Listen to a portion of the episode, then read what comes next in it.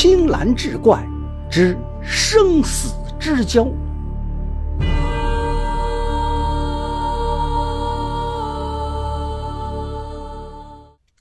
话说汉明帝之时，有个秀才，姓张，名绍，字元伯。虽然家中穷困，但为人孝义双全，满腹学问，并未离家出仕。张绍贤名远播，渐渐的被官府知道。恰逢汉明帝求贤，于是有人就将张绍举为孝廉。张绍推辞不得，只好吩咐弟弟在家好好供养母亲。自己背起书囊前往东都洛阳。这一天，张绍已经走到离洛阳不远的地方，眼看天色已晚，就在路边寻了一家客店，准备住下一宿，第二天再继续赶路。当天夜里，夜深人静，张少突然听到邻居房中有人呻吟，他赶紧招呼来小二询问何人的声音。客官，您不知道。隔壁是个秀才，走到这里恰巧得了瘟疫实症，眼看就要死了。这要是死在我们店中，也是我们的晦气。你怎能如此说话？人命关天，你们理应看护于他。人吃五谷杂粮，岂能没个害病的时候？张少听了小二的话，很是不高兴。客官，瞧您说的，我们是开店的，既不是医馆，也与阎王没有联系。谁要生要死，我们怎能管得过来？更何况那秀才害的是传染瘟疫，谁敢过去照看他？要我说，您也别自找麻烦，赶紧休息，明日还得赶您的路程。张少这才知道，那秀才病到如此程度，也无人看顾。但想到对方也是个秀才，与自己一样，家中也许尚有妻儿，父母高堂也都在盼着他回家，便再也坐不住了，赶忙起身走到隔壁的房间。进了房间一看，床上果然躺着一个面黄肌瘦之人，凄凄惨惨地看着张少流眼泪，可就是说不出话来。看到这，张少更加放心不下。于是自己出钱请来郎中开出药方，还亲自给了病秀才喂汤水粥食。就这样过了几天，那位病秀才出了几身透汗，身体渐渐好转，也能在张少的搀扶下下床走路了。这个时候，张少才问明对方原来名叫范氏，字巨清，是楚州山阳人，与自己一样，也是举孝廉来洛阳准备选官的。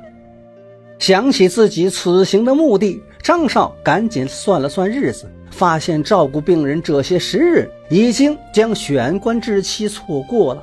范氏也感觉很对不住张少，于是便道：“都怪我，因为我的病连累了兄台，没能按期到达洛阳求取功名，我真是惭愧呀。”听了范氏的话，张少却笑了：“大丈夫义气在先，功名富贵不过是微末之事。”更何况人命关天，再怎样也没有见死不救之理，你也不必挂怀。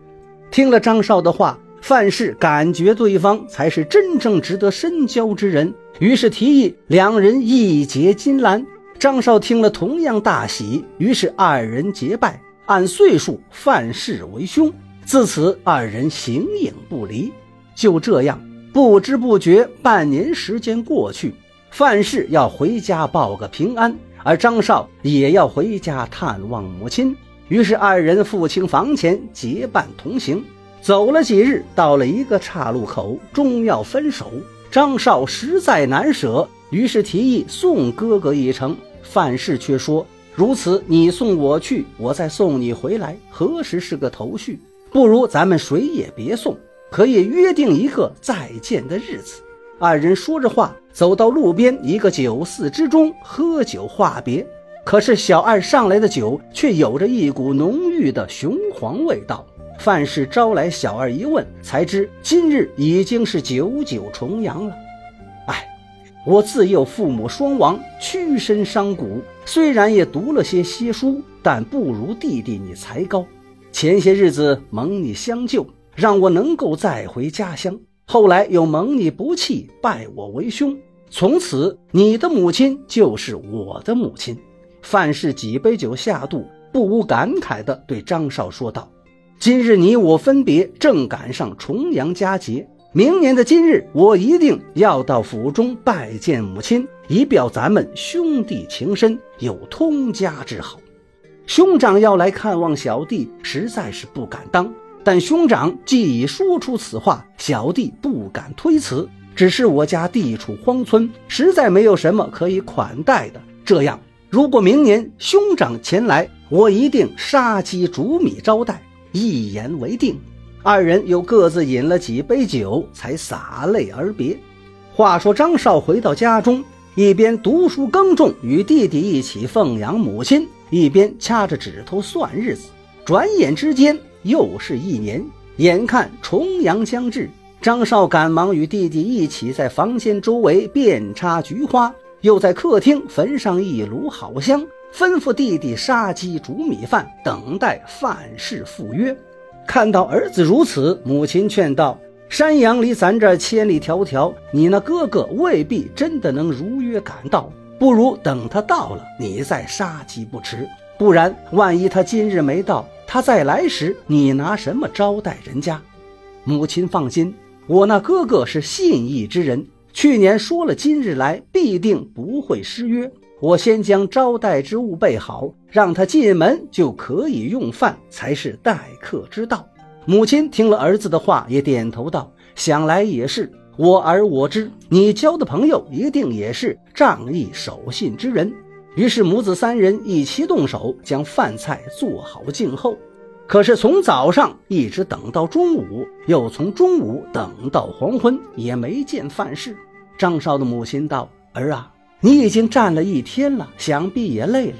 那山羊离这里那么远，你的朋友路上遇到什么事情耽搁了也未可知。不如你先进来吃了晚饭，再等他吧。”不会的，兄台必不会爽约。母亲大人与弟弟先请用饭，今日不等到他，我不会回屋。就这样，张少一直等到了深夜。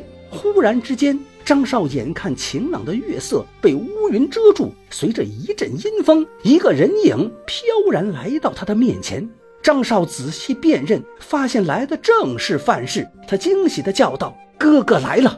我就知道哥哥必定言而有信。去年的基属之约我已经备好，您一路劳累辛苦，快进屋来。”说着，将范氏引进房间。可是来的范氏很是奇怪。任凭张少如何热情，他也只是以手掩面，既不肯入席吃饭，也不发一言。看范氏不肯吃东西，张少跪在地下，托起盛有酒饭的托盘，献给范氏，说道：“酒菜虽然粗糙微薄，但也是兄弟一片心意，请兄长莫要责怪兄弟不敬，请入席吃饭吧。”张少这样恳求了一会儿，可范氏依然只是僵直地站在房间里背光之处的阴影中，只是伸出一只手来抄了一些酒饭飘出的气息向口鼻处，但依然不说话，不吃东西。难道是兄长责怪小弟未曾出门远迎而责怪吗？那请兄弟坐下，小弟给你磕头赔罪。见到范氏不肯跟自己说话，张少更加焦急。可是范氏却只是摇头摆手，依然是不言不语。这下张少真的急了，走上前一步想拉范氏坐下，但范氏却赶紧后退。眼看着张少还要往前凑，范氏终于开口：“弟弟，千万别过来，阴阳有别，别让我的阴气染到你身上。实不相瞒。”我已非常人，是阴魂显形附于而来。听了范氏飘飘忽忽的声音，张少大吃一惊，赶紧追问这是怎么回事。原来范氏自从与张少分开之后，回到家里重操旧业，做起了买卖，结果一忙碌就将与张少的基属之约忘却了。等到重阳当日，邻居给他送来雄黄酒，他才知道重阳节到了。猛然想起去年的约定，但千里之遥，再赶是来不及了。实在无奈之下，他想起曾经听人说过，鬼神无众，可以御风而行，一日千里。于是，为了当日能赶到张少家中，他当时是拔剑自刎。说到这里，范氏才哀求张少道：“古人说，人无信不立，我却连与你的基础之约这么点小事都不能遵约履行，实在称不上信义。与兄弟你相比，实在差得太远。如今为了赴约，我已自尽身亡。死前我还嘱咐过妻子。”将我的尸身停在家中，不许入土。只有等你到了山阳，见到我的尸身之后，才能下葬。现在我来，其实也是为了求得弟弟原谅。如果你不责怪哥哥，就去山阳看看我的尸首，那样我也就死而瞑目。说完这番话，阴风而起，月光重现，范氏已不知去向。张少是放声大哭。哭声惊动了母亲与弟弟，他们急忙赶来，却发现张少根本没有进屋，只是在门口睡倒在地上，眼角仍然挂着泪痕，显然是刚刚哭过。母亲与弟弟赶紧把张少唤醒，问他道：“即便那范氏不来，你也不用如此痛哭啊！”“哎，不是没来呀，刚才我那哥哥的鬼魂已经来过了。”他为了负我的基属之约，自尽而亡，以阴魂之身前来与我告别，并且嘱咐我去山阳看看他的尸首。现在我就请求母亲大人准许我赶赴山阳安葬兄长，我明天一早就走。听了儿子的话，张少的母亲道：“常言说，日有所思，夜有所梦。”你与你兄长的约定念念在心，所以睡着之后才有这样的梦境，如何能当真呢？母亲大人，这不是梦，范氏兄长乃是诚信之人，他即便身死为鬼，也必不会骗我。那也不能不知准信儿，您就远赴千里跑到山阳呀？弟弟张琴劝哥哥道：“不如这样，明日打听打听。”看那认识的人当中有没有要去山阳的，如果有，让他们打听个准信儿回来。哥哥你再去不迟。人禀天地而生，理应遵循仁义礼智信。兄长已经为我守信而死，我岂有不去之理？他对弟弟道：“我必定要赶去山阳，你留在家中，好生奉养母亲，不得懈怠。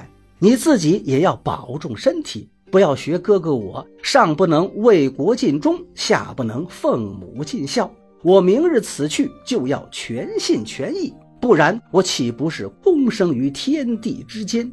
听张少说出全心全意之话，母亲大惊道：“山阳虽远，你一去也不过一月两月便回，怎么说出如此不吉之话？”回母亲大人，路途遥远，吉凶莫测。生死之事，谁又能说得清楚？所以我先交代弟弟几句，母亲勿怪。那我让你弟弟陪你同去如何？我们两个都去，您一人在家，我们岂不更不放心？张少说罢，回房收拾了一个小小的包裹，就赶路直奔山阳。一路上，张少饥不择食，寒不思衣，小行夜宿，风雨无阻，终于赶到了山阳。打听到了范氏的家，马不停蹄前往探视。可是到了范氏家门口，才发现大门紧锁。又找邻居打听，才知道范氏已经死了二十一天了。按理已到三七发丧之日，他的妻子福陵到城外下葬去了。张少又问明白了范氏的墓地何处，便急慌慌赶了过去。离城不远，就看到前方一个新挖的坟墓。坑边数十人围着一个棺材，张少知道这就是范氏的灵柩了，赶紧赶了过去，边走边叫道：“前面可是范氏兄长的灵柩吗？”听到张少的喊声，一个跪在棺木之前、身披重孝、痛哭着的妇女抬起头来反问张少：“来的可是张少叔叔？”张少听了妇人的问题一愣，赶紧追问。我从来没有到过此地，你们怎知我的名字？